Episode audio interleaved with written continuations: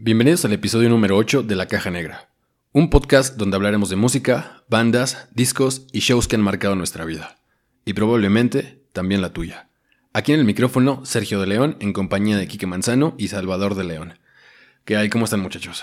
Todo fascinante, todo excelente. Ya ocho capítulos, ocho capítulos de este bello podcast que pues ya cada vez nos escucha un poquito más de gente. Ahí, la llevamos, ahí la llevamos. Esto está como espuma, chingada. madre. Esto está muy elevándose bastante. ¿Cómo estás, chava? Todo muy bien, todo muy bien, amigos. Estoy feliz de que nos sigan escuchando y los que apenas se están uniendo, vamos, acérquense con, con nosotros Oye, amigo. y recomiéndenlo si, si les está gustando y si ustedes también proponen, tienen por ahí una, una bandita, un, una canción que, que- que quieran este, que el mundo se entere de, de su historia o, o en su defecto una O algún soundtrack que. Un soundtrack. Que, que- que de pronto nosotros tenemos eh, tantas posibilidades de hablar de soundtracks, Sí. pero, bueno.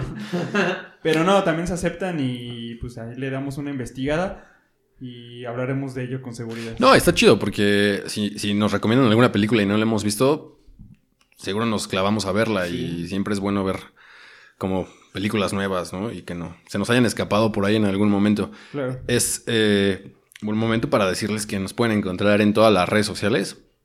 Nos pueden encontrar como La Caja Negra Podcast. Ahí en Facebook, en Instagram, ya tenemos nuestra cuenta de Instagram, en Ah, sí, Spotify, en YouTube. Entonces, eh, este, pueden encontrarnos ahí para que nos, nos den sus recomendaciones, nos den sus opiniones y pues para que estemos en contacto. Sí, y el playlist, el playlist, Ah, chavos. El playlist, neta, está muy cabrón. El capítulo anterior, ah, no, hace dos capítulos, perdón, del el De los episodio de los ochentas. No mames, ese playlist me la pasé escuchándolo toda la semana. Está muy cabrón, neta, en serio, lo disfruté. Sí, estuvo muy bueno, ¿eh? Estuvo Sí, bastante sí, ¿Y, lo y- armó. y- y quién, lo, y quién lo hizo? Este, creo que eh, un, un, Ah, fui yo, fui ajá, yo. No, no, un no. ser de una voz muy sexy. No, No, fue, no fue mamada, no me acordaba que lo había hecho, güey. Ah, ¿no? No, no me acordaba que lo había hecho, en serio. Ajá, sí. No, pero quedó bueno. Pero bueno, fue. Sergio, ¿quién armó ese playlist bien verga? No, pero estuvo, estuvo muy chido porque además lo armamos con todas las canciones de las que estuvimos platicando en el episodio. Entonces, justo platicábamos o mencionábamos que era importante, o que bueno, era recomendable que escucharan el episodio junto con, con- con la playlist, ¿no? Porque iban a, a compaginar bastante bien. Sí, como cuando estás comiendo tus pescuecitos con un, un bolillito acá, campechaneando. Está chido, así que vayan lo disfrutando de esa manera porque, eh, pues sí, puede que de nombre no ubiquen las rolas, pero ya si les escuchan A ver, decir, ah, no ¿dijiste mames. pescuezos? Pescuezos. Sí, pescuecitos. pescuezos, pescuecitos. Sí. ¿Con bolillo? Sí, Pescuezos como así, güey. sí, nunca han visto, güey, eh, siempre una, una rosticería que se respeta debe de ¿Vende bolillos? Ajá, no, no, vende bolillos, güey. siempre está al lado de una panadería, güey. O sea, es de tradición, güey. No, mames, pero aún así acompañar pescuecitos con bolillo, güey. Sí, no. O sea, te faltó, te faltó pues decir nada más que como te una- hicieran una torta, güey. Ajá, pues como una torta de pollo, pero separada, güey. Somos en tu Con barrio. huesos, güey. Pero- Aparte, aparte los pescuezos efectivamente tienen Pero huesos. hetero- es una torta heterogénea de, de, de- de pollo rostizado. Sí. Y tu bolsita de salsa aparte. Ah, no sé, ya se me la mamé. Pero pues sí, güey. No, neta. Bueno, ahí díganos si en su, en su A pueblo ver. también Sucede esta- estas cosas esta extrañas. Mira, combinación. la gente que nos escucha que sea de la ciudad sabe de lo que estoy hablando, güey. En la ciudad, las rosticerías tienen que estar de una panadería, güey. Si no, no compres ahí, güey. Es mal pollo, güey. Es como ir a una, ta- a una taquería y no comprar porque no hay perros ahí. lado. güey, si no hay perros ahí como deambulando, güey. Eso significa que es una mala, son malos tacos, güey, es mala carne, güey. O Sí, que porque el perro perro ya no come perro. O que el perro ya está encima de la plancha, güey. Ok, si a alguien se le antojó la, la recomendación de Kike, bueno, Mira, si no lo han hecho, háganlo. Es una experiencia. pruébenle y nos Una- cuentan cómo Una les fue. explosión de sabores. sí, Les voy a subir un tutorial. Como hay, hay un tutorial de cómo hacer agua de limón o... Así, agüita, agüita, No sabía que agüita. iba a hacer eso, güey. Ay, qué rica está mi agüita de Sí, limón. güey. Ese morro así, como que me da pena ajena, güey. Sí. Sí, güey. Bueno, güey, está en Pero sus se hizo famoso y estamos hablando de él en este importante podcast. Sí, güey. Sí, So- fue- fueron sus, sus pininos de influencer, güey. Sí, güey, deberíamos invitarlo, güey. Yo sé cómo verga se llama, güey. pero- Para que me explique cómo hacer eso. Al chile yo intento hacer agua de limón y siempre me quedan bien culeras. Pero bueno. Bueno, pues sean todos bienvenidos al episodio número 8 de La Caja Negra.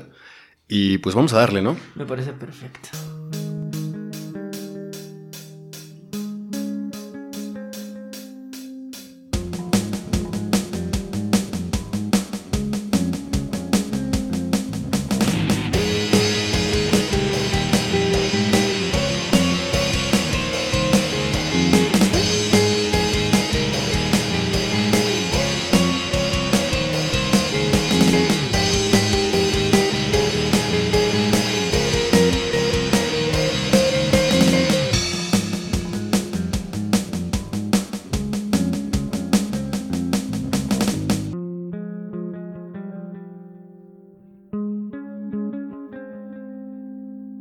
Episodio vamos a abordar una banda que ha escrito una historia muy importante en la música mexicana y que además es de las bandas más queridas, eh, de las más arropadas.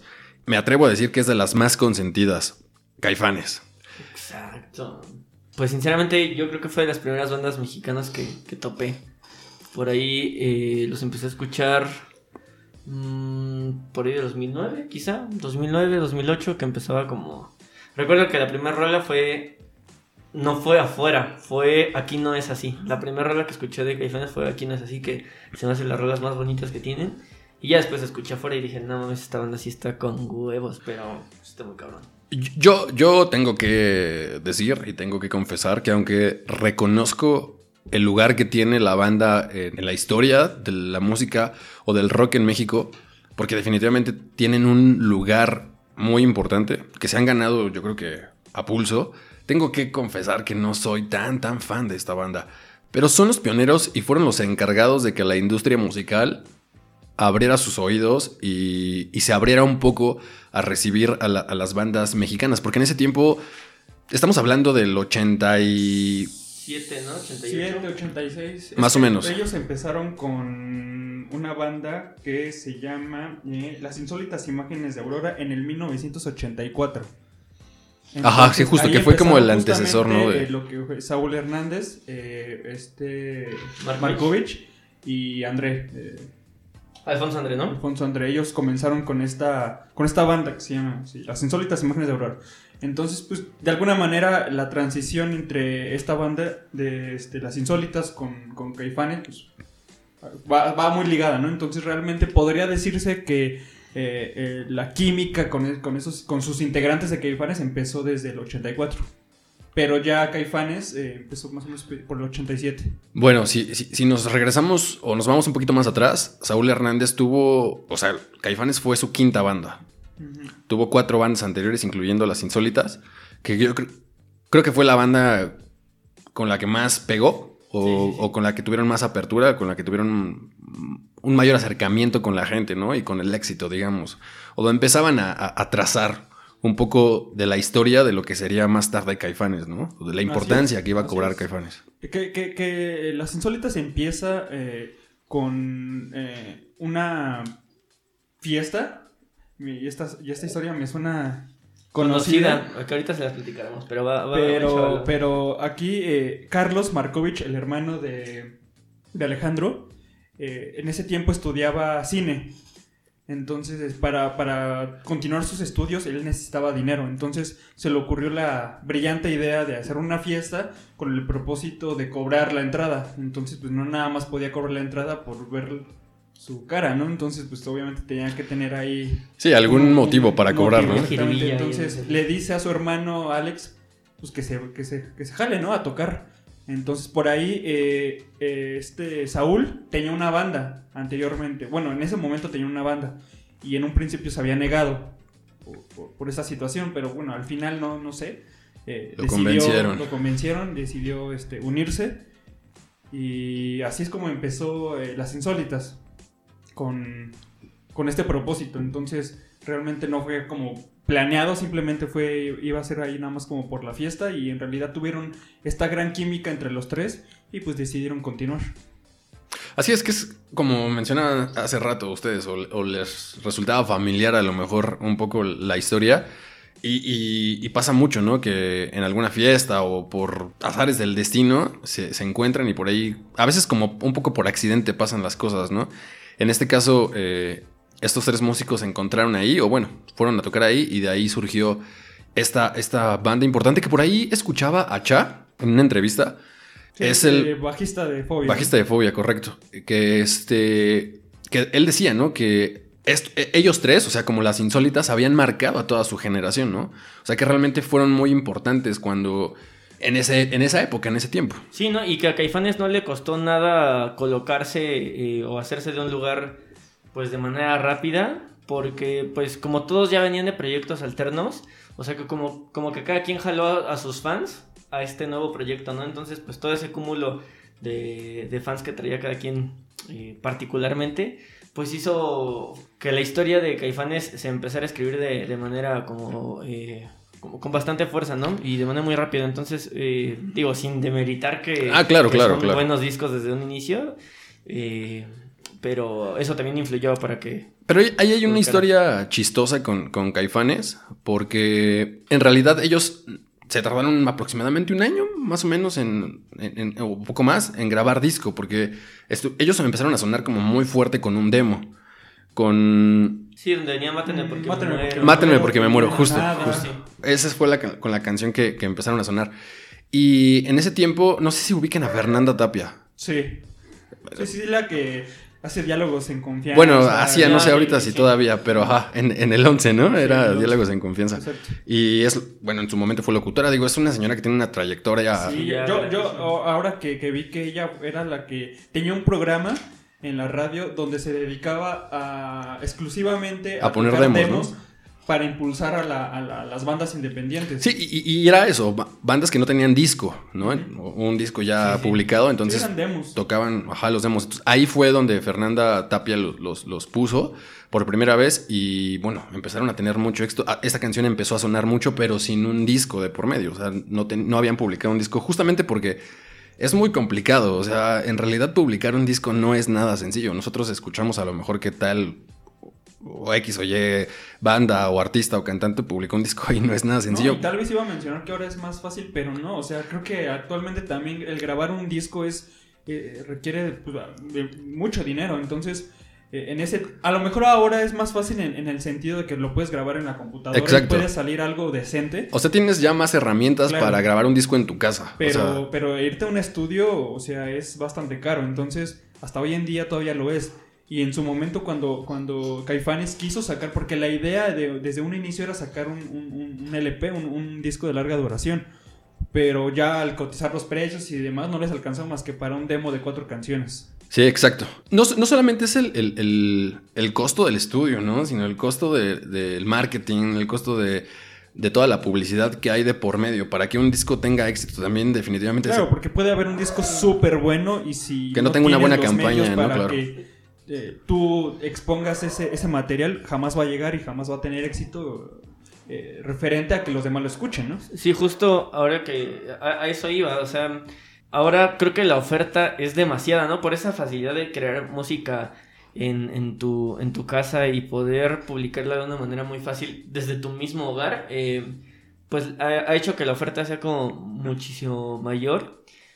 Y aparte de hacer música que pueda resaltar entre todo ese mar de, de bandas Claro. o de proyectos que están sí, saliendo, de propuestas. también el, el hecho del marketing, pues eh, influye Claro. bastante, más ahora creo, ¿no? Juega, exactamente, justamente ahora que, que todo se mueve por redes sociales, ahora que todo se mueve de manera digital, el, el- el papel del marketing ha, ha- ha tomado mucha relevancia, ha, ha tomado, pues sí, ha sido mucho más importante, se ha convertido en, en un factor clave para, para el éxito de muchas cosas, no solo... Sí, no- ahora te estamos Bueno, yo creo enfocando... que siempre, ¿no? O sea, o sea el, el marketing eh, siempre ha tomado o siempre debería tomar una, una importancia porque, como lo comentaba hace rato, o sea, a final de cuentas, eso es lo que hace que la gente te escuche. También creo que ahora es más, así como hay más demanda... eh, Más oferta. Digo, más oferta en música, así hay como más eh, armas para que tú puedas eh, publicar tus, tu, tu- tu Sí, sí, material. más como lo estamos de- de diciendo ahorita en sí. redes sociales. Sí, no, y, y, y para todos los, los gremios, o sea, no solo para,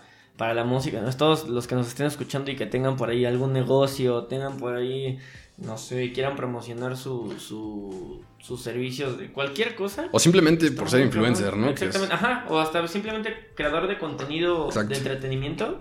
Como nosotros, pues está cabrón. O sea, Sí, está no, y lo estamos viendo ahora, ¿no? Que es lo- bastante lo complicado. Exactamente, lo experimentamos tanto con el lado del podcast o como, por ejemplo, en la banda. O sea, está muy, está muy eh, peleado, vaya, el terreno. Entonces, pues sí, está, está complicado. Sí, es complicado esa parte. Es, es un tema bien interesante además, porque hoy en día hasta seminarios o cursos o Sí, sí, no sé sí, si porque carreras, Y ¿no? te atascan, y Sí, te, atascan, sí. te atascan de publicidad, de cursos de publicidad en, en, en redes sociales, como historias así, que puedes participar en este curso de este cabrón. Y más ahorita creo que se ha estado eh, exponiendo bastante eso por, eh, p- porque también pues saben que la gente está como encerrada, ¿no? Y que puede aprovechar ese tiempo en Claro. ese tipo de cosas. Pero bueno, ¿Qué- qué- regresamos. Eh, dime. Que es donde mayor tiempo pasamos, ¿no? O, o muchas de las personas, Gasta su tiempo. claro, en, en las redes sociales, o Sí, gran sí. parte, ¿no? Entonces o- o lo dividen, en- obviamente, entre todas las actividades que uno tiene que hacer, pero bueno, siempre estamos metidos ahí Sí, viendo las redes sociales. Sí, a veces hasta el mismo trabajo requiere de las redes sociales. O sea, a mí, a mí me pasa mucho que el, el mismo trabajo te demanda, pues, no sé si depender, pero sí eh, te facilita las cosas el, el estar compartiendo esa información por medio de, de alguna red social, ¿no? Como por ejemplo, no sé, WhatsApp se me ocurre, ¿no? Que es lo más común. Sí, ¿no? Sí, es, es- es- también ahorita que mencionas el, cuestión del trabajo, por ejemplo, yo también de repente ahorita ya me he empezado a meter mucho a LinkedIn, que es más como de empresas y, y demás, ¿no? Pero pues también tiene su... Claro, el enfoque es distinto. Sí, claro, sí, sí, pero... Pero al aún final así- es una pero red aún así social, ¿no? Es bien importante, porque, por ejemplo, el hecho de, de tú pertenecer a una empresa, quieres este, maximizar tu- el alcance de tus clientes, entonces de pronto pues también tienes como dice como lo dices tú Sergio o sea, en realidad el enfoque es diferente porque ya tienes que publicar cosas como más artículos de no sé dependiendo del giro de la empresa no pero sí ya tienes que ser mucho más formal. Sin embargo creo que la, la- el modo es, es bastante similar a cualquier otra red social. O sea es acercarte y, y acercarte con cosas que a la gente le puede interesar. Claro, bueno, pues un poco pasó con, con, con Caifanes eh, esta cuestión. Como dices, en realidad siempre ha sido importante esta parte, sin embargo, cambia el mecanismo Claro. y cambia la dinámica de No, cómo y se... que en, en su- en ese tiempo era bien difícil que una disquera volteara a ver a una banda. Y, y- y creo que en ese tiempo, por ejemplo, estaba en auge Soda Stereo, Hombres G, rock en tu idioma, pero en otros países. Claro, que así, lo, así fue como lo bautizó la industria, ¿no? Rock en, rock en tu Sí, idioma. como ese corte.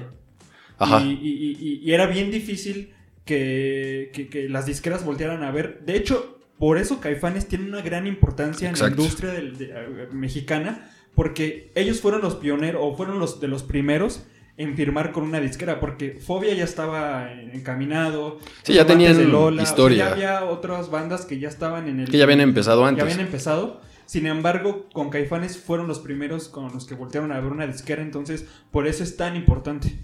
Exacto. Y, y ese, es, ese es el punto, justamente, que estaba fuerte e- esta, parte de rock en tu idioma, pero las disqueras o las empresas mexicanas dedicadas a la música siempre voltearon a ver a, a bandas extranjeras, ¿no? Como el caso de Soda Stereo. Digo, obviamente Soda Stereo también es una bandototota, ¿no? Que al final del día no, no se discute el por qué voltearon a verlos. Por ahí está Soda Stereo, por ahí está, como dices, Hombres G, por ahí está Radio Futura, Duncan Du, por ejemplo, que fueron bandas que estaban sonando muy duro en, en- en ese, en ese entonces. Pero no volteaban a ver lo que había adentro, ¿no? No, y, y- y- y- y cuando querían hacer eh, ciertos festivales o ciertas tocadas, era muy caro traer a Soda Stereo, era Claro. muy caro traer a Hombres G. Entonces, de alguna manera, la industria tuvo que fijarse en, en- en lo nacional para que de pronto no, no, este, no, porque a veces no se podía costear el traer una banda extranjera, entonces tenían, tuvieron que hacer una especie de, como en unas fuerzas Sí, básicas, de ¿no? cantera. A ver, ¿qué Una traes? cantera.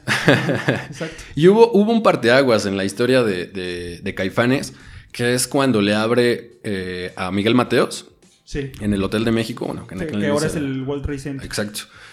Miguel Mateos vino a, a presentarse y en ese entonces fue Caifanes y Neón. Neón, justo, quienes abrieron esa, este, bueno, quien- quienes fueron teloneros de, de ese concierto. Y bueno, por ahí cuentan, ¿no? Que cuando Caifanes salió, bueno, fue una cosa, una locura, ¿no? Porque eh, nada, incluso ellos mismos platican que fue ver tanta gente presentarse en un lugar tan No, y importante. le- que le sorprendió, ¿no? Que la gente coreara ya sus, sus canciones sin haber sacado un disco. Sí, exactamente. Entonces creo que fue un parteaguas en, en la historia de Caifanes, porque a partir de ahí eso, las, la- las disqueras y, las empresas importantes eh, los voltearon a ver y fue cuando se empezaron a abrir y les dieron oportunidad y posibilidades a las bandas mexicanas. ¿no? Y son los primeros también en, en, en- muchas cosas, ¿no? Fueron eh, los que abrieron mucho el camino para las bandas que vendrían ya, ya después. Ellos, eh, y justamente en, esta investigación que se hace previo a la grabación de este podcast, me sorprendí mucho al saber que Caifanes fue el primer eh, unplug de habla hispana. O sea, que, que Caifanes fue el primer unplug de América Latina. eh, an- antes que cualquier otra, otra banda de habla hispana, entonces eso realmente pues te da un poco de orgullo Claro. eh, que, que una banda de, de tu, de tu país sea como la que representó esa parte, ¿no? Que es sumamente importante también. Por ahí Saúl menciona en algún momento que de hecho es lo que dice, ¿no? O sea, yo no sé cómo no se fijaban en, en- en- en las bandas mexicanas cuando desde Avándaro, ¿no? Se, se venía viendo esto. Y él dice, ¿no? La primera banda de rock en español fue mexicana, ¿no? Entonces, pues hay como un contraste o de alguna forma una cierta incongruencia, pero pasa mucho. Yo creo que siempre los mexicanos nos, nos no, no todos obviamente, pero siempre hay un, un adjetivo que nos califica, que es el malinchismo, ¿no? Este, este concepto que viene desde Hernán Cortés, ¿no? Y justamente con la malinche, que siempre estamos prefiriendo o apoyando más al producto extranjero, ¿no? Que digo, hay cosas increíbles, no hay por qué no hacerlo, vaya, pero de pronto sí dejamos en segundo plano lo que se produce aquí, lo que se genera aquí, lo que se crea en, México y ese es un claro ejemplo, como en ese momento un movimiento tan grande, pues no, no volteaban a ver lo que había acá, ¿no? Yo, yo, yo un, claro ejemplo de esto que estás mencionando es el hecho de que primero eh, se acercaron con una disquera que radicaba aquí en México y tuvo que, en este concierto que mencionas de, de Mateos, es un productor argentino el que realmente se fija en, en- en- en Caifanes. Este, este productor se llama eh, Cachorro López, que, bueno, ha trabajado con Cristian Castro, con Diego Torres, con Miranda, él le, le atora todo, ¿no? Este, Cumbia, ar. Eh, bachata, ar. Vámonos a todo. Pero, pero es justamente eso, que, que- que de hecho el, el- director o el gerente, no sé, de esta disquera, que por aquí tengo este, el nombre, no, no, no lo recuerdo, pero eh, dijo que, por, o sea, que sí le había gustado la música, sin embargo se dejó llevar mucho por la apariencia, que a lo mejor si por ahí han visto imágenes de los inicios de, de Caifanes, eran muy tipo Sí, de que Cure, parecían ¿no? homosexuales, ¿no? Le decía, decía que parecían homosexuales, que, Sí, que vendía... Ay, no me acuerdo Que cómo vendían discos, no ataúdes. Ya, ya me acordé. CBS No, al contrario, que- ¿no? Que parecía una banda que vendían ataúdes No, en él, vez de él dijo textual, en, era CBS, si no me acuerdo. CBS, CBS, CBS, ya, ya está México. extinta. eh, bueno, aquí en México, según yo. eh, Sí. él decía, "Na- aquí en CBS vendemos discos, no ataúdes, algo así. Sí, sí, sí, aquí tengo, sí, por aquí tengo la cita. La cita. Y cito. Ah. Guiño, guiño. Guiño, guiño. Eh, y sí, entonces, pues vaya, imagínate esa frase sonando ahorita. No mames. Sí, claro. Pero, pero sí, qué culero, ¿no? Que, que hayan sido, pues, reprobados por eso. Y toma, papi. Me recuerda mucho a The Cure, por ejemplo, la imagen que cargaba. Ah, en ese tiempo también eh, Soda Stereo también traía como ese look, sí, ¿no? sí, o sea, ve las imágenes de Gustavo Cerati, eh, pues, en, en- en esa edad y eh, estaba con el, con el corte, con, bueno, con el look idéntico a, a Robert Smith. Entonces, no sé si iba Era más como la influencia, Sí, ¿no? Era como Sí, una era tendencia, más bien vaya. como una moda o algo, algo parecido, ¿no? Entonces, sí, eso. Justo platicábamos en el episodio de, de- de los ochentas la importancia que tuvo The Cure en esa década. Entonces, bueno, no es raro, extrañarse. claro, y no es extrañarse que otras bandas latinoamericanas tuvieran esa influencia, ¿no? Sí, aquí lo que se le re- re- mm, lo que le reclamaban un poco a Caifanes era que no solo la imagen, sino también un poco en el sonido y demás como matices dentro de sus rolas. Pero que yo creo que tiene. Sobre todo sea, la negra Tomasa. Sí, sí, ajá.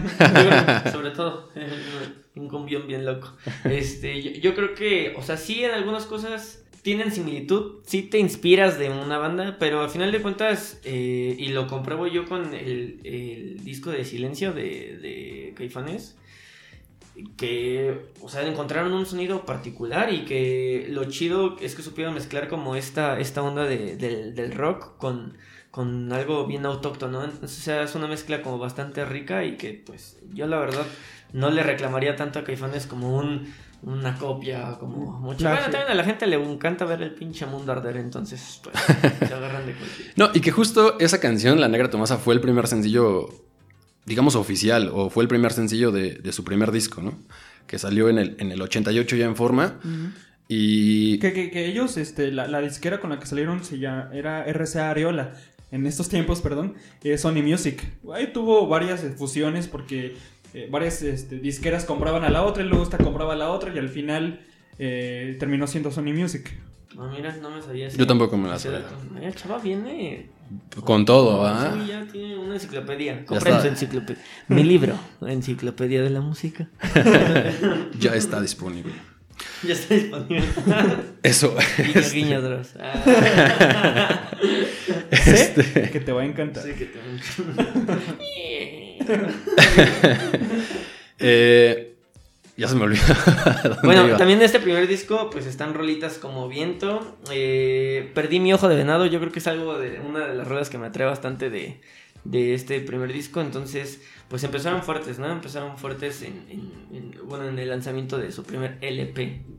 Insisto, ya, ya traían una inercia, ¿no? Traían ya una fuerza, como platicamos hace un, un- un rato de, desde su banda anterior, Las Insólitas, y eh, eso, o sea, ya traían como cierta, cierto reconocimiento y cierto cariño y cierto gusto que tenía la gente ya por, por la música que Sí, estaban por ahí hay entrevistas de, de- de- de- de la fanaticada de Caifanes que mencionan que el porte o la presencia que tenía Saúl Hernández eh, frente al escenario era impresionante porque no era tanto como de que él se portara como alguien superior a, a- a sus fans, ¿no? Sino transmitía a los fans como parte de ellos. De hecho, no les decía, eh, eh, él no les decía fans, les decía aliados, ¿no? Entonces... es como bien espiritual, ¿no? Sí, Este sí, sí, Saúl es como muy de chamanes Sí. y muy de... Ya vi dónde lo sacó. León.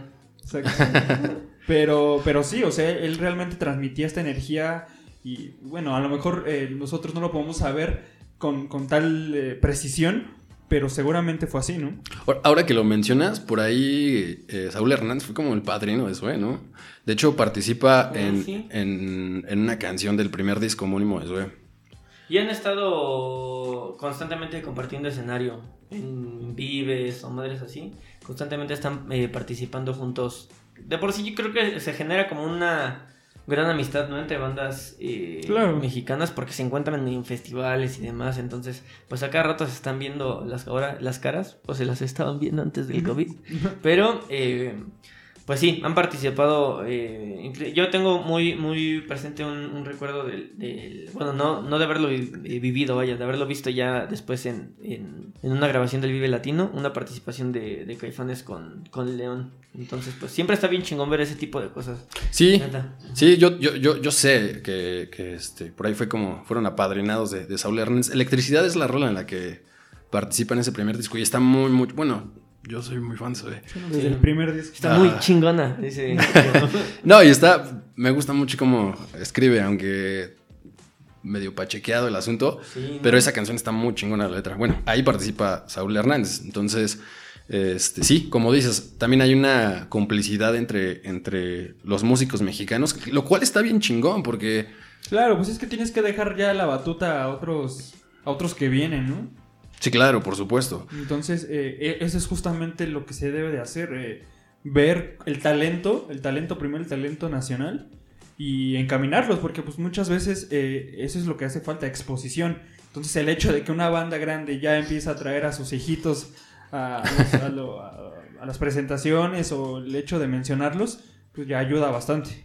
Tuvieron también un auditorio nacional en el 89, o sea, ya un auditorio Sí. nacional... No, y se me sorprende que con tan poquitas rolas pudieron aventarse un auditorio y dices, no mames, o sea, y creo que llenaron tres fechas seguidas, Sí, ¿no? algo me así, acuerdo de sí. sí, tres fechas seguidas, entonces.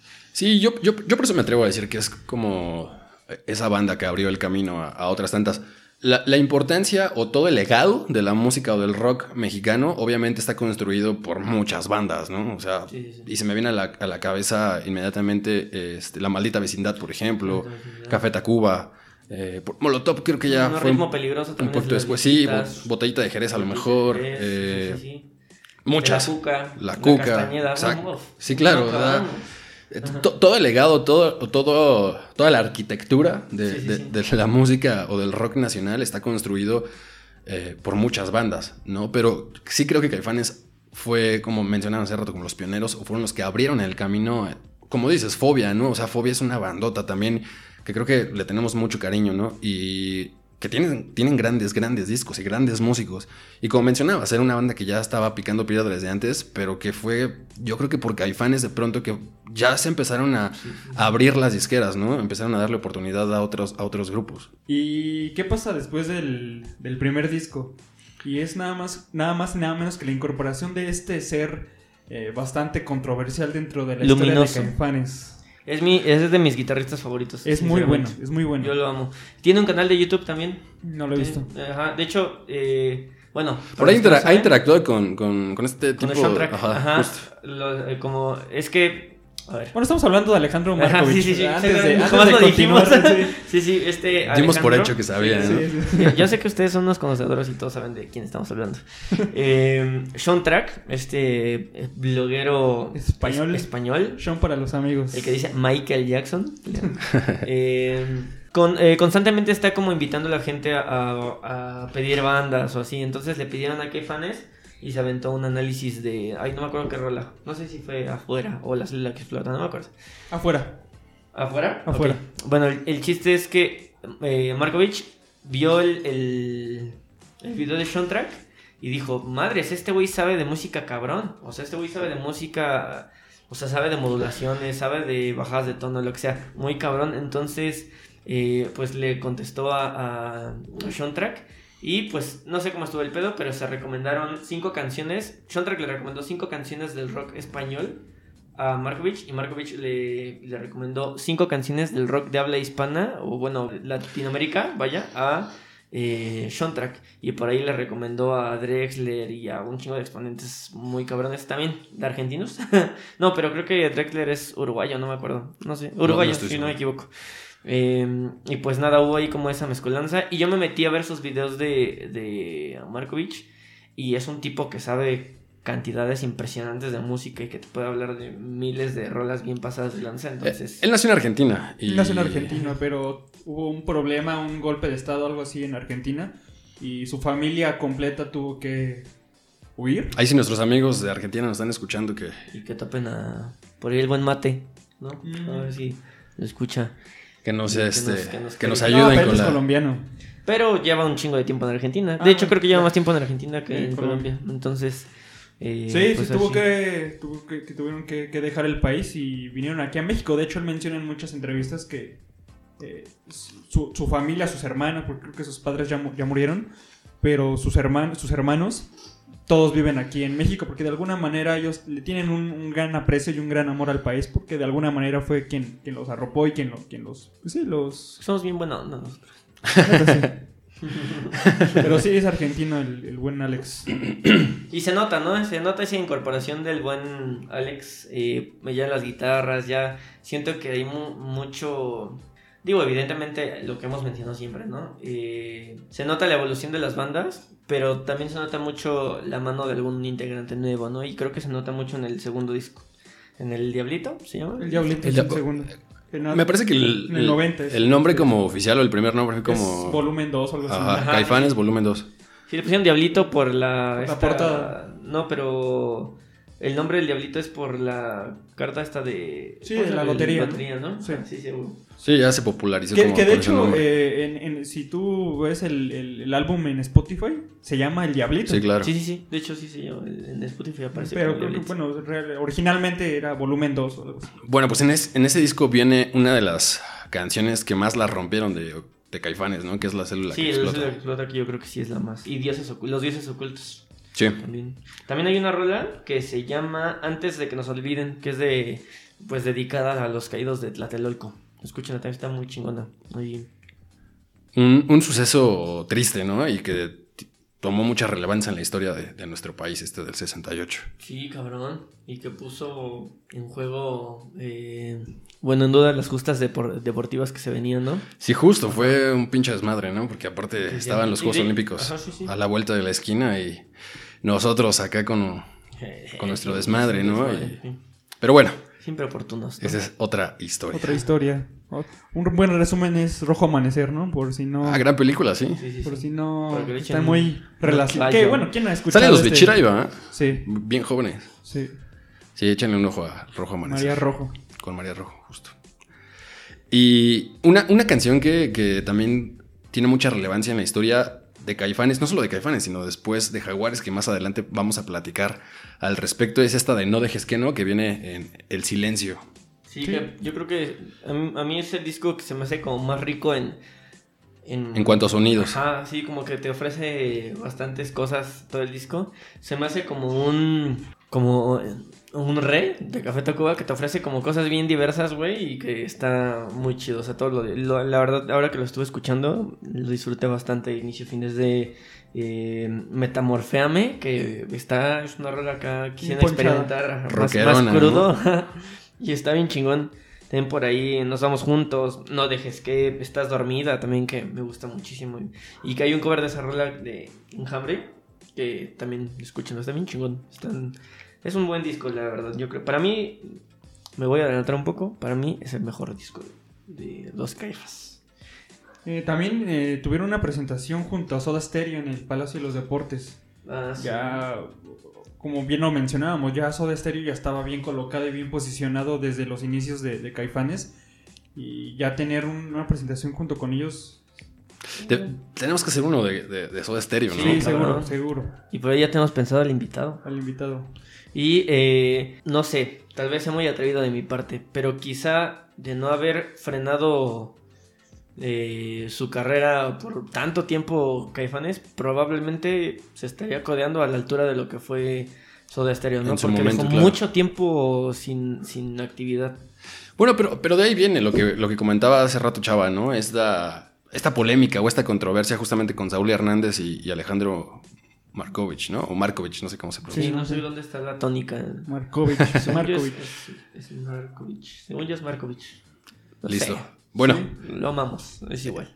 Sí, ahorita, ahorita mencionamos esta, esta historia. Que bueno, na- nada, o sea, ya eh, mencionando este, que esta presentación con- junto con Soda Stereo fue en el 91, pero ya en el 93 tuvieron una participación, bueno, una, una presentación Soda Stereo en solitario en el Palacio de los Deportes, donde hubo, un lleno total y fue de las primeras bandas mexicanas en, en- en lograr esta, esta- este cometido. ¿cuándo fue la última presentación de Soda Stereo en México? Ah, No sé, tengo, tengo um, una conocida que fue justo a ese último Sí, concierto, pero no porque es sé lo que iba a mencionar. Me hubiera gustado chingos ir a ver a Soda No, Stereo, pero no sé si no me hubiera alcanzado, ¿no? no, no Según tengo- yo fue 2007. Ah, entonces sí, Sí, sin no me pedo. acuerdo. Sí, sí, ya. Sí, Sí, ya ya. tenías 17. 17 sí. añitos, ya, ya, podía. Ya, ya podías. Todavía no podías chalear. ¿O quién sabe? Todavía no. Te veías más grande. O sea, sí, o sea, sí, pero sin permiso, ¿no? Sí. De, de- de las De este, los charquitos. de las que- autoridades. De los charquitos que dejaba ahí la gente.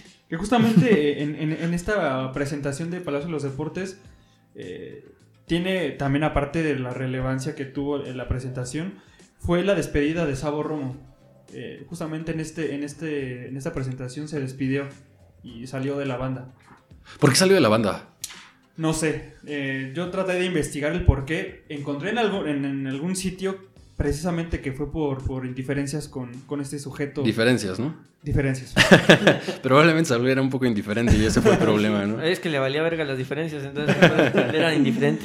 Eh, diferencias con, con, con, Ale- con Alejandro, pero no. Ah, sí, también con Alejandro. Sí, que después se armó un desmadre, ¿no? Después no sé quién se salió. Sí, después se salió este el que tocaba lo- el saxofón. Ay, sí, se me olvida el nombre de este valedor. Pero sí, como que fue el- el- la salida de Sabo fue como el detonante para que se empezara como a armar un desmadre ahí en, en Caifanes. No lo hemos mencionado, pero aquí es donde extrañamos a, a César que hoy no pudo estar presente y no pudo venir. Pero bueno, él siempre se rifa ahí con las, con las alineaciones, ¿no? Pero justamente... Oye, es que Caifanes tuvo, pues, bueno, Sí, claro. hubo varios movimientos.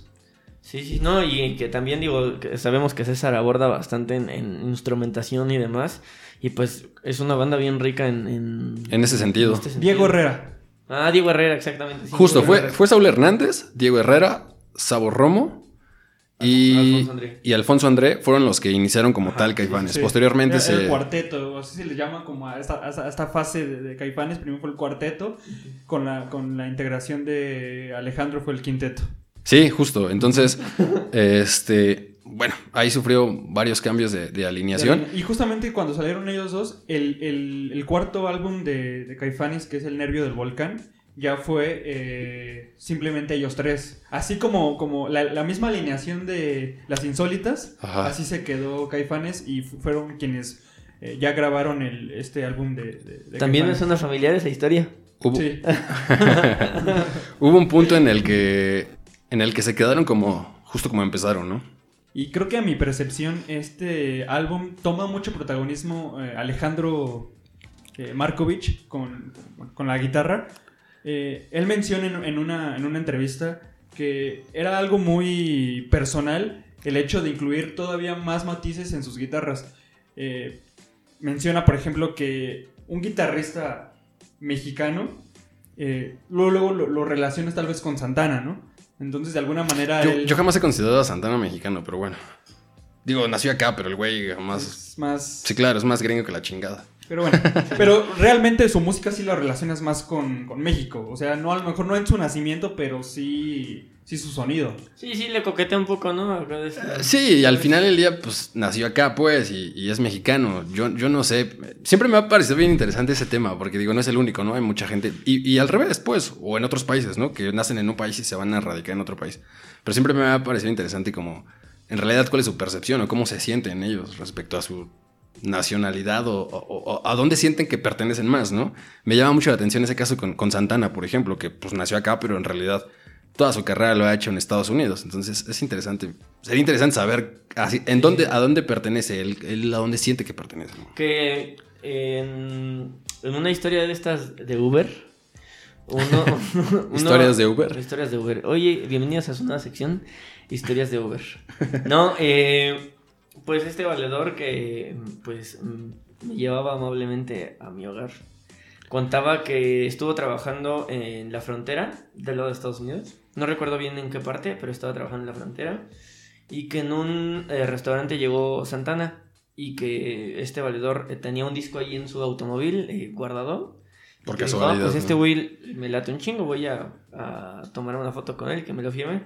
Y que este valedor se puso bien mamón. Sí. Va a ser bien culero, ¿no? Que te... Hay muchos Bueno, casos también de sí. eso, ¿no? Por ahí Pifas nos contaban, ¿no? También. Ah, sí, con sus- Rubén Albarrán. Con Rubén Albarrán. Como en el de los Arctic. Yeah. Rubén Me está Albarrán. pegando, perdón. ya, ya es Lo- que... lo ya el- anglosajón, El, eh. interlingua ya... Está haciendo efecto. Ya, ya. Bueno, por lo menos está valiendo la pena. ¿eh? Sí, muy chaval. Te felicitamos por tu progreso. Ya ven, chicos. Interlingua sirve. No, Y no nos está pagando, no pero. está pagando el golazo de Interlingua, ¿eh? Eh, Pero nada, cuenta también eh, nuestro querido amigo Charlie que, que le tocó esa mala experiencia de que le negara una foto. Digo, también entiendo, ¿no? Porque supongo que era- iba como A muy vacacionar. a vacacionar y pues lo que menos quieres es, pues ser, eh, no sé si molestado, pero... que te Interceptado. interceptado por tanta gente y pues digo, evidentemente... Luego, si no te han reconocido, te reconoce uno, ya vale madre, ¿no? Sí, exactamente, te reconoce uno y empieza a hacer fiesta. Pero pues ¿quién ya- no va a reconocer a Rubén, no? Sí, O ah, sí, sí, sí. o sea, sí, yo creo que ya siendo figura pública de ese calibre, o sea, ya no puedes por andar por la vida. eh, Esperando que nadie te no- reconozca, o sea, a menos de que si te pongas un disfraz, ya aún así, quién sabe, ¿no? Como Como este Peña Nieto. me acordé de nuestro señor expresidente, Sí, sí. Peña Nieto y su novia, ¿no? Que se disfrazaron. Muy Sí, o chistoso el sea, asunto. es, a veces es imposible, ¿no? Y, y el hecho de que, como, como tú lo dices, a lo mejor debe ser molesto de alguna manera el hecho de que tú vas a vacacionar, a pasártela bien y, y llega gente, pero pues es el precio que tienes que pagar. Es un o debate, ¿no? El viaje es- del oficio de, de dedicarte a... Claro, y es, un, es una cosa bien interesante porque te, po- te pones de parte de, del fan y también te pones de parte del, artista o del famoso y pues en ambos casos está cabrón porque como en este caso, ¿no? El buen Carlos Becerra, al cual le mandamos un saludo, eh, nos, platicaba esa parte, ¿no? Y obviamente se sintió defraudado y, ofendido, no sé, ya nos lo dirá él tal vez en algún momento que, que ande por acá si es que se da. Pero, pues sí, no, no- no le pareció la actitud, ¿no? Pero del otro lado también, como dices, pues todo el tiempo estar en la chamba o todo el tiempo estar lidiando con los fans y demás y, y tal vez quieres un momento para ti y tu familia y que te estén abordando, seguro tampoco es como tan, tan agradable en todos los momentos. Pero como dices, pues al final eso se dedica, ¿no? Entonces es complicado, es, es insisto, un, un tema ahí sensible y Otro delicado. ¿no? Claro. Pero bueno, nos, nos comentabas que, que en este disco es cuando Alejandro toma mayor protagonismo. Sí, ¿no? y lo podemos notar creo que en afuera. Seguramente Sí. lo he escuchado Sí, claro. y hay un como un, un preludio, bueno, ya un, eh, al, al- casi al final de la, de la, de la canción.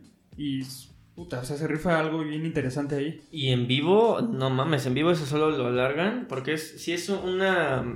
Sí, pues es que es un solo muy largo, ¿no? Sí, está como jugueteando ahí bastante con la guitarra el buen Sí, Ale. no, y que de pronto ahí la música baja demasiado. Sí, sí, sí, ¿no? y ahí se ahí escucha se como da, percusiones muy... da pie a que Sí, sí, sí. se aviente ahí algo bien rifado. Ay, está cabrón. No. Y les digo, en vivo está de huevos. Alargan ese solo. De hecho, vean, justo, digo que también es, es un concierto épico, ¿no? Este regreso en el Vive Latino. En el 2011, 2010, si no me equivoco. 2011. 2011. ¿Fue en el Eh, 2011? En el, ajá, en el 2011. Eh, tuvimos la oportunidad Sí, de, estar ahí. estuvo muy chingón, muy... Yo no, yo no, yo recuerdo que quería ir, estaba muy chavito, pero recuerdo que tenía muchas, muchas, muchas ganas de ir a, a ver a Caifanes. Sí, porque aparte fue- su regreso. Su regreso. Eso, el reencuentro. Entonces 15 fue... años, después. ¿Mande? 15 años después, más, ¿no? Se, se, no, ellos, ellos se separaron en el 95. Seis años. ¿No? No, estamos hablando de Estamos en 2011. 16 años. Ah, sí, 95, estoy pensando Le fallaron las 2005, matemáticas ¿no? al ingeniero. Estoy pensando, estoy pensando en 2005, claro, sí. Sí, sí, 16 años, 16 de, años. de ausencia. Y pues yo decía, no mames, quiero ver a Caifanes. Porque aparte estaba justo en esa edad donde los escuchaba bastante. Y pues nada, me lo tuve que perder. eh, porque estaba chiquito. Pero eh, vi eh, la transmisión por Telehit. Me acuerdo cuando todavía Telehit hacía cosas buenas. Eh, y ese solo de, de Markovich es eh, de, los, de las cosas que musicalmente me han marcado más en mi puta vida. Y eh, pues nada, ahí si tienen oportunidad, gente, escúchenlo. Bueno, vean ese, ese, ese concierto está en, en YouTube, entonces... Seguro. Que yo vi hoy una, una transmisión de ese concierto, pero fue como una transmisión especial de parte de Televisa. O sea, es porque hasta los entrevistan a ellos. O sea, es un literal un programa de Televisa, pero el concierto no está completo. O sea, no Ah, son sí, como porque los cinco o seis ajá. canciones. Es que, bueno, llegó un punto donde sí transmitían, perdón, transmitían todo el... eh, como Lolita ya la... Ya pasó, ya pasó, ya se fue. Eh, transmitían como el concierto en, vivo, pero después, no sé, un mes después, decían, ¿sabes qué? Pues eh, este fin de semana, viernes, sábado y domingo, vamos a transmitir eh, como las partes más importantes de todo lo que fue el Vive Latino cuando se hacía tres días.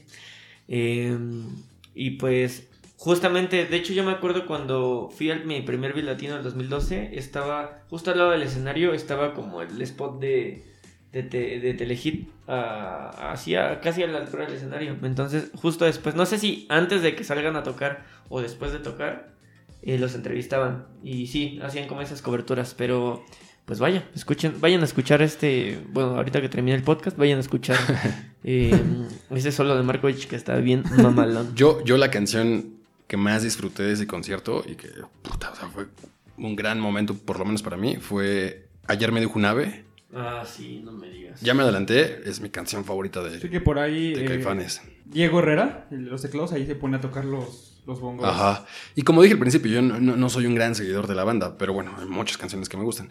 Y verlos fue una, una experiencia, la verdad. No, y la gente se volvió loca. O sea, Sí, te imaginas después de tantos años. Y, y, y, Y con la alineación y más- y original, y digamos, ¿no? Justamente eso iba. Y más, o sea, todavía po- podría, puedes haber dicho, claro, o sea, el, regreso de Caifanes es un acontecimiento grande. Pero el hecho de que también eh, regresara Alejandro, pues, también fue algo bien sorpresivo, claro, porque eh, ya lo, ahorita lo comentamos, pero tuvieron un gran problema que pues, a final de cuentas sí te sorprende el hecho de que haya regresado junto con ellos. Fue, fue un gran concierto. Insisto, me siento afortunado porque lo, me tocó vivirlo, me tocó estar ahí. Y honestamente, no iba a ver a Caifanes. O sea, me tocó ir a ese Vive latino. No me acuerdo quiénes más Estuvieron estuvieron. los bunkers, estuvieron Anitos Fue cuando estuvo Zoe también, ¿no? Por ahí. No. No, no fue ese. Eh, no me acuerdo, pero no, no iba necesariamente a ver a, a los caifanes. Pero bueno, no nos perdimos la oportunidad de ir y bueno, fue, estuvo muy, muy chingón, la verdad, ver, ver el regreso de caifanes. Aparte en el escenario del Vive Latino, que es uno de los festivales más importantes, ¿no? Entonces fue una gran, gran experiencia. Ese fue mi, mi mejor momento del concierto. Ayer me dijo una vez, sonó bastante, bastante buena. Y bueno, pues eso. El Nervio del Volcán es un gran disco. Es un, un buen disco, eh, pero eh, ya a partir de este disco ya empezaron a tener eh, grandes roces Saúl Hernández con Alejandro y, y de hecho Saúl comenta que en las grabaciones hubo hasta golpes. Yo, yo no, yo no, no sé, no me sé esa historia, ¿eh? No, no sé cuál fue el, el origen del problema entre ellos dos, porque evidentemente fue ellos dos. Bueno, y otra que mencionas que incluso Sabo, ¿no? Por ahí también tuvo Sí. roces con, con Alejandro, pero ¿cómo, estuvo ese rollo? Eh, como les comentaba hace rato, eh, en realidad ya los roces venían. En sí, la, la, la, la relación entre Alejandro y Saúl nunca fue del todo buena. O sea, desde el principio. Desde que estaban fue- en, en las insólitas, Sí, ¿no? O sea, nunca fue. Lo que no entiendo es por qué volvió a, a, Sí. a Caifanes. Es que Y de, y hecho él lo menciona. Ya o sea, no tenían fueron tres problemas, veces ¿no? en las que se dejaron. Tres ocasiones. O Y sea, hubo no una, aprendieron. según yo, cuando ya está Caifanes, eh, bueno, inicialmente Saúl toca la guitarra. Ujú. Entonces, en una plática que tuvieron no sé dónde, eh, Saúl le dice a Markovich que estaba bien cabrón eh, tocar la guitarra y ser vocalista al mismo tiempo. Y Markovich le dice, pues ¿por qué no te consigues a un guitarrista que te pueda ayudar? Y el chingado. Y Saúl le dice, ¿y por qué no tú? Entonces fue así, se besaron. no, no, pero a partir de ahí fue cuando se incorporó por primera vez eh, Markovich a, a- a Caifanes y ya después terminaron odiándose. Son Sí. como nuestros Oasis, ¿no? Ándale. Sí. Digo, ¿Ya ven cómo está más tenemos- cabrón con eso, porque Sí, son hermanos son de sangre, ¿no? Ah, bueno, sí, sí, sí, está más cabrón. Esa es un- Pero, una historia que no pero sí, en realidad ellos nunca tuvieron una buena relación. Simplemente trataban de sobrellevar pues, por la banda, ¿no? Claro. Eh, pero bueno, llegó un punto donde ya no pudieron sos- sostener esta, esta relación ni siquiera de trabajo. Entonces, como les comentaba, creo que hasta hubo golpes en, en la, en- en la misma grabación de, de este disco. ¿De cuál? ¿Del nervio del El volcán? nervio del volcán. Y porque menciona a Saúl que lo sacaba de sus casillas, o sea, realmente era insoportable el sujeto. Bueno, esto del lado de, de Saúl. porque Sí, en hay dos palabras, de, en palabras de Saúl, Claro, claro. hay dos versiones, la versión de Saúl y la versión de Alejandro. Entonces, eh, llegó un punto donde Saúl eh, ya, no, ya no lo resistió más. Entonces, de hecho, eh, Alejandro siempre estuvo insistiendo con el, con el nombre. Y es que el registro del nombre, y el registro del nombre, y el registro del nombre. A lo que en algún momento Saúl le dijo, ¿sabes qué? Ya lo registré, ya registré el nombre, ya, ya cállate, ¿no? Ya, ya estuvo. Llega un punto donde le hablan a, a- a Saúl y le dicen, ¿sabes qué? El nombre de Caifanes ya está registrado. Lo registró eh, Alejandro, Rayos. está tu nombre, también está tu nombre, Sí, pero sí, no sí. está tu firma. Y está la firma de André. Entonces de pronto se siente traicionado y más porque a lo mejor de Alejandro ya se lo esperaba. Claro, O sea, pero no de era sorpresa. O sea, de- Pero de Alfonso sí. Y de hecho él dice que le habló, le dijo, oye, güey, ¿qué pasó? O sea, ¿qué onda, no? Le dijo, sí, la neta es que la movida fue así. O sea, lo reconoció y tiempo después ya eh, Alfonso le habló a, a Saúl y le dijo, oye, la neta sí la cagué. Eh, No, no, fue, no fue la forma. Sí te jugué chueco junto con Alejandro, pero porque a- a final- si no lo saben, eh, en Jaguares todavía siguió Alfonso, como Alfonso, baterista. sí. Entonces, pues, podría decirse Sí, que sí. seguían siendo amigos. ¿no? Claro. Entonces, eh, hubo hoy una reconciliación por parte de, de Alfonso y Saúl. Pero eh, con Alejandro siempre hubo, hubo roces. De hecho, en el concierto de despedida en el, en el 95 en San Luis Potosí, anunciaron la- eh, que iba a ser el último concierto precisamente por esta situación. Y... O sea, realmente esa fue la razón por la que Caifanes se separó. Sí, la, la- la- la razón por la que Caifanes se, se separó fue, fue esta... Sí, esta, esta este roce o esta Este mala roce. relación que tenían ellos Sí, dos. ¿no? Y que de pronto ya no, ya no podían seguir. La- la- el plan era que se saliera Alejandro y continuar con Caifanes. El problema radica en esto, precisamente, en el nombre de, de- de Caifanes. Que no podían seguir utilizando el nombre de Caifanes. Sí, sí, en el consentimiento, Sí, el digamos, de consentimiento Alejandro. de ¿no? Alejandro. Entonces Alejandro no se dio, dijo ni él ni madres. O sea, no, no, no continúan. Por eso cambiaron el nombre a Jaguares. Y si, si por ahí notan, la, la tipografía es básicamente la misma.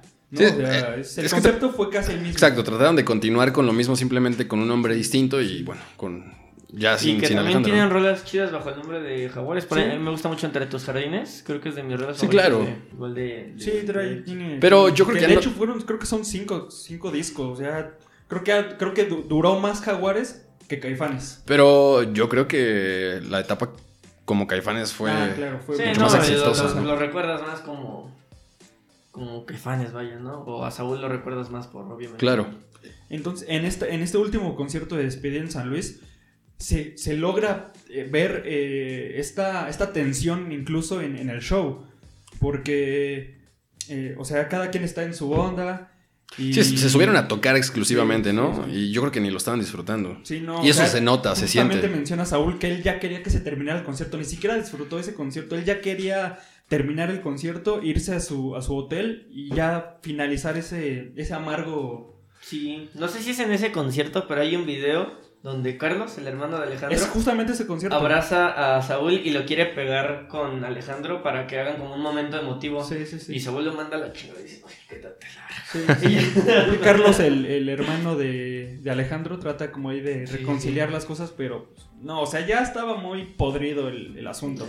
Y al final del concierto, Carlos dice: Caifanes se acabó.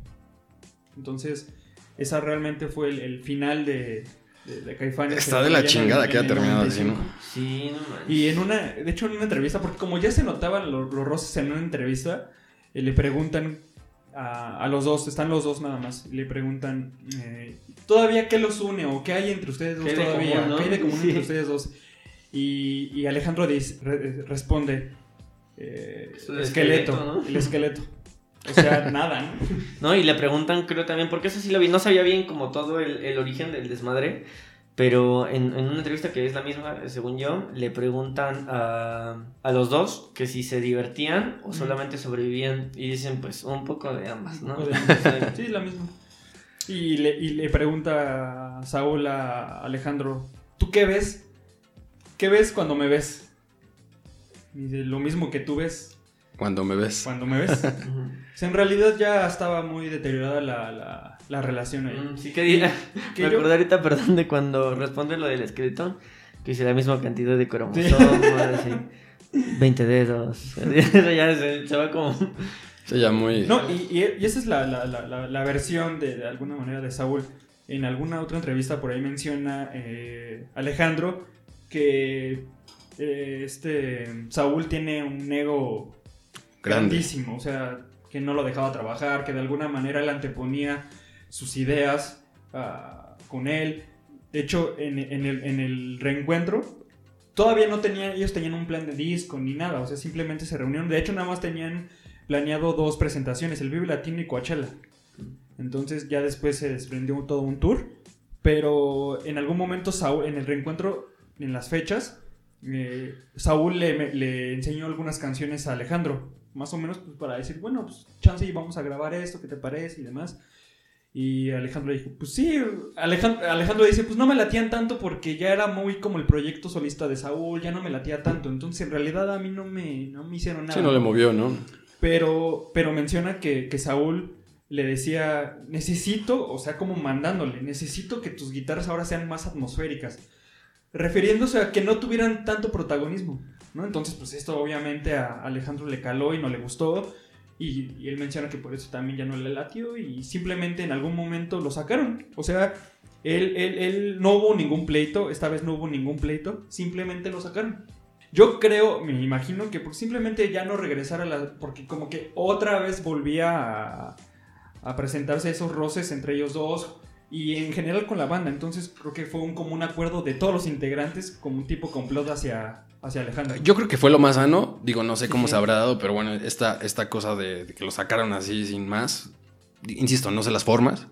Muchas veces las cosas no radican en, en el hecho como tal, sino en las formas la en las que se hace. Exacto. Entonces, bueno, probablemente ahí fue que, que, que no fue lo correcto, insisto, sin, sin saber o ignorando yo las formas en las que sucedió. Pero bueno, creo que fue lo más sano, que ya terminaran, en definitiva, eh, la relación, ¿no? Aunque fuera como de trabajo, porque ya en un momento dado es de No, trabajo. llega un punto, en una banda llega un punto donde no nada más tienes que sobrevivir por la, por la, por la música, por, por, por el dinero, vaya, ¿no? Por el cochino dinero. Sino también una banda sobrevive por la amistad que tienes con los integrantes. No, y, y- Eso y- es y, por ejemplo, en este caso, en este caso, o como el caso que mencionaste hace rato de Oasis, ¿no? Cuando dos integrantes tienen ya estas peleas constantes, también se genera una ruptura con los demás integrantes. O sea, es, es horrible, ¿no? Tienes que a Estar. veces elegir un bando. ¿no? Claro, Sí, presenciando- vaya, los obligas a tomar un bando, entonces eso lo hace No, pues muscular y fractura. claro, Fractura o sea, rompe por completo toda la armonía y, y para hacer música, bueno, tiene que haber armonía entre quien la hace, ¿no? Sí. No, y uno en realidad nunca va a saber eh, qué realmente pasó o quién tiene la razón. Unos podrían ser Team Saúl y otros podrían ser Team Alejandro. Uno nunca va a saber. Sin embargo, yo la- en, en las entrevistas que llegué a ver de, de los dos, porque los dos cuentan su historia, yo sí noto a, a Alejandro con un, con un... Cierto rencor. Con un cierto rencor y habla con mucha... Pues sí, con mucho rencor hacia, hacia Saúl. Y al contrario no lo es. O sea, Saúl, a pesar de que reconoce todos los errores de- de- de Alejandro, también sabe reconocer todas las fortalezas que tiene Alejandro, que es un gran guitarrista. Es un muy buen guitarrista. Entonces, en realidad, por ahí yo creo que sí va más de la mano el hecho de que eh, Alejandro sí era un sujeto difícil. No sé a qué, hasta Sí, grado, desde- pero... y desde tu perspectiva, Claro, ¿no? desde mi perspectiva, desde, desde la- las entrevistas y demás, él sí tiene una personalidad bastante fuerte. De hecho, él menciona en una entrevista donde le preguntan sobre su niñez que siempre ha sido problemático, siempre, desde siempre. Entonces, Es parte de su viene, personalidad, viene. probablemente. Yo creo que, no sé, yo creo que sí era difícil trabajar con él. Listo, muchachos, pues ahí está. Y fue triste, fue triste que, que haya terminado, pues Caifanes así. Y bueno, sacaron una canción nueva, ¿no? Sí, Hace un par de años. Un par de años o un En año, el no estoy seguro. 2019. Ah, hace un año. Que, bueno, por ahí tuvo opiniones divididas. A mí me gustó, creo que Sí, está... digo, no es un rolón, pero está buena. Sí, está- sí, sí, yo creo que también. Es la primera canción original, o bueno, inédita como Caifanes, ¿no? Sí. Después sí, sí. del nervio del de- de volcán. tanto tiempo. ¿Cuál es su canción favorita de, de Caifanes, Jaguares? Híjole. Híjole, no sé. Eh, creo que, creo que por, el amor que le tengo, yo creo que es aquí no es así. Sí que es como, bueno, al menos yo lo interpreto como un mensaje a, la comunidad gringa, ¿no? De, justo hay una, una frase, no sé si es en, en el coro, es, eh, y vienes desde allá donde no sale el sol, donde no hay calor, donde la sangre nunca se sacrificó por un amor. Se me hace una, una frase bastante bonita en, en- Digo, de por sí Saúl como que tiene esta manera de escribir. Es un gran letrista, que no lo mencionamos, pero es un gran letrista, ¿no? Sí, escribe con madre y yo creo que es la canción que más me gusta. Me gusta mucho esta guitarrita, pues bastante eh, bien hecha, ¿no? Que es de Markovich, justo hablamos, eh, es del Claro. nervio del volcán, este, esta rola. Pero mi disco favorito, ya lo dije hace un, un rato, es El Silencio. Para mí mi canción favorita yo creo que es La célula que explota. Y me gusta mucho la parte del mariachi. Ah, sí, la O parte sea, de yo mariachi creo que es... ese es fenomenal, esa, esa, esa, esos arreglos. Me encantan. Entonces yo creo que en general esa me gusta. Y me gusta mucho, hablando de jaguares, me gusta mucho una canción que se llama ¿A dónde vamos a ir? No, también, es muy bueno. Que, que de hecho yo siempre como que tuve la idea de que era de, de Caifanes. Hasta hace un tiempo ya me enteré que era de, realmente era de Jaguares, ¿no? Bajo el nombre de Jaguares. Pero también está chido. Yo, como mencioné, eh, ayer me dijo un ave, es mi canción favorita, está chingoncísima esa canción. Y me he quedado con ella. Mi disco, creo que El Nervio del Volcán. Por ahí me gustó mucho el primero, pero El Nervio del Que de Volcán. hecho el nervio del volcán fue el que más, eh, económicamente hablando, fue el que más éxito tuvo. Entonces ellos, de alguna manera, es como su, su joyita ahí de, de Caifanes. Claro. Bueno, pues, eh, ¿qué película vamos a abordar? Ay, no, vamos a jugar Spotify hoy. Ah, perdón, sí, me estoy saltando, me estoy pasó? saltando el, el ranking, ¿no? Sí, exactamente. Top, top, top.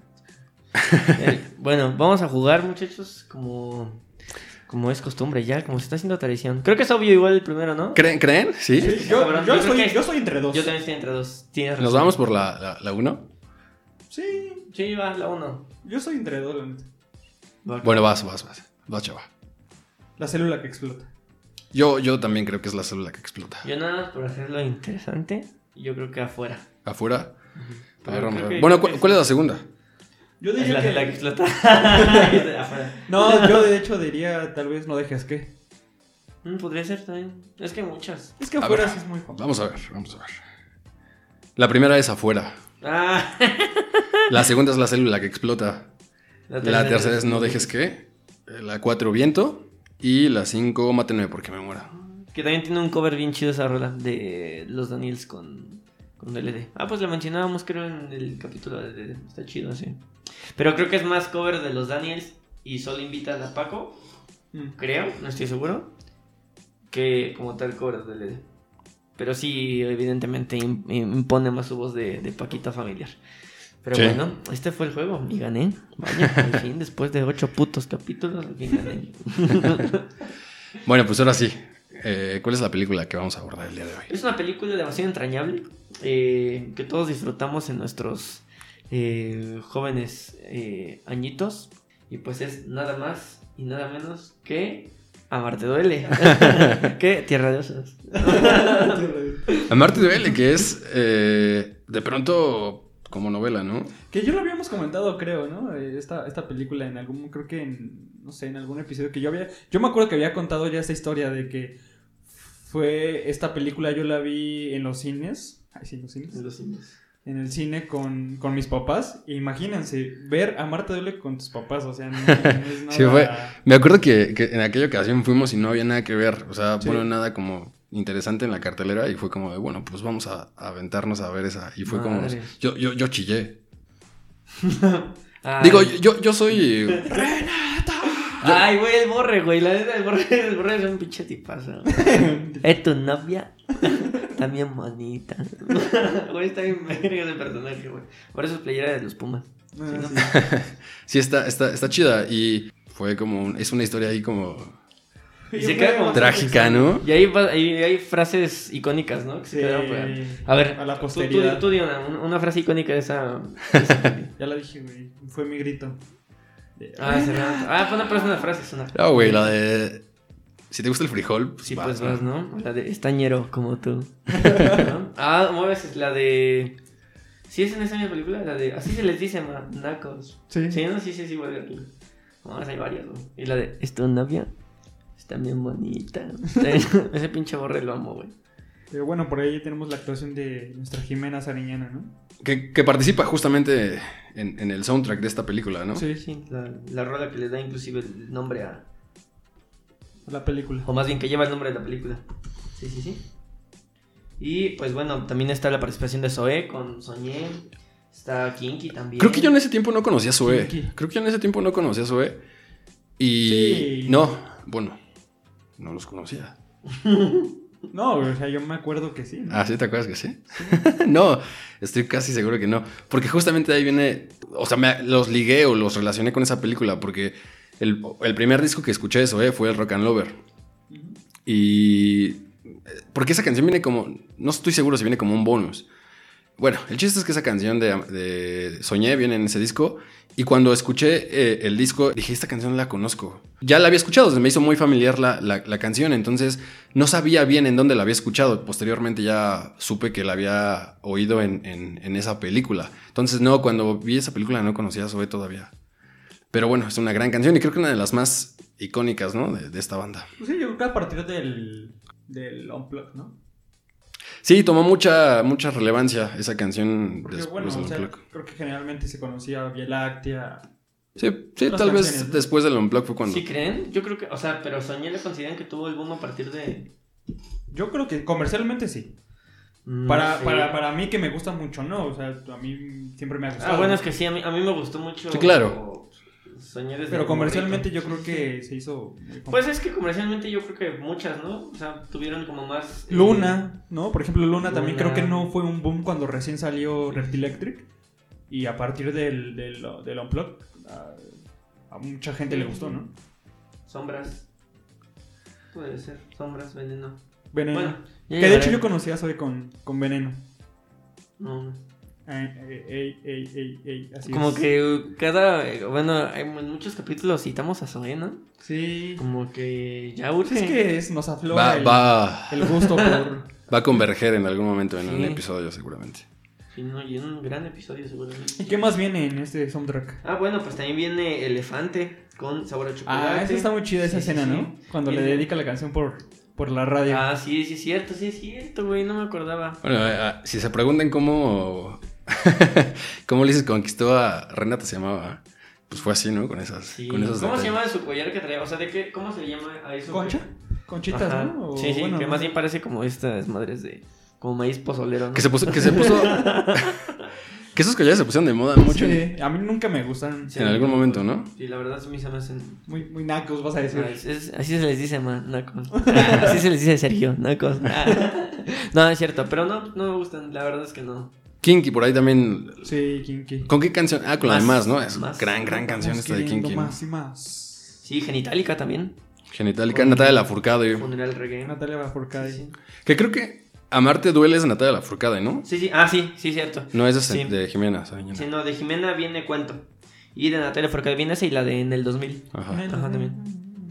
Sí, es una película que yo creo que, que está ahí en el... Bolobán también viene con No quieres venir.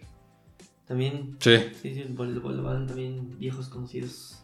Sí, y que también no sé qué tanta trayectoria tuvieron, pero fue corta, ¿no? Sí. pues, ¿Cuál fue la, el boom? ¿Ella es Ah, azul? Ajá, ella es azul, sí, sin duda, yo creo que es la... Sí. Monitor, ¿no? Monitor, era yo creo que más, más Monitor, pop, ¿no? ¿no? Y me lamento. Sí, está bien chido. Sí, monitor. Sí, yo creo que sí. Fue de esas bandas que. Eh, La de ella es azul me gusta mucho porque eh, son de esas canciones que las escuchas y me alegran el día. Vaya, me, me, me da como la... Me, me transporta como a la playita, algo así. Ah, bueno, sí, sí, tiene como esa esencia. Sí, así es. es- Vean la película otra vez. Seguro ya la Pues, se- sí, seguramente ya la han visto. Sí, está ahí en el, visto- en el gusto colectivo, tal vez, ¿no? Sí, aparte creo que de las películas mexicanas es un referente, ¿no? Definitivamente. Sí, sí, creo que es como una película eh, importante, ¿no? Por ahí. No, no, no, no tengo bien claro quién fue el director. No fue el papá de... Ah, justo, fue- no, no me acuerdo de su nombre, pero fue Fernando. pa- Fernando Sariñana. Fernando sí. Sariñana. Sí, sí. Ahí incluía a su morrilla, ¿no? Ya se dejaba. Digo, evidentemente no, no discutimos el talento que tiene, pero. No, bueno, no. Es Habla por sí cabroncísima. yo creo pues que ya ahora ya la, reconoces, ya la reconoces más como... Sí, por lo que ha hecho. No, eh, por nombre propio. claro. No como actriz.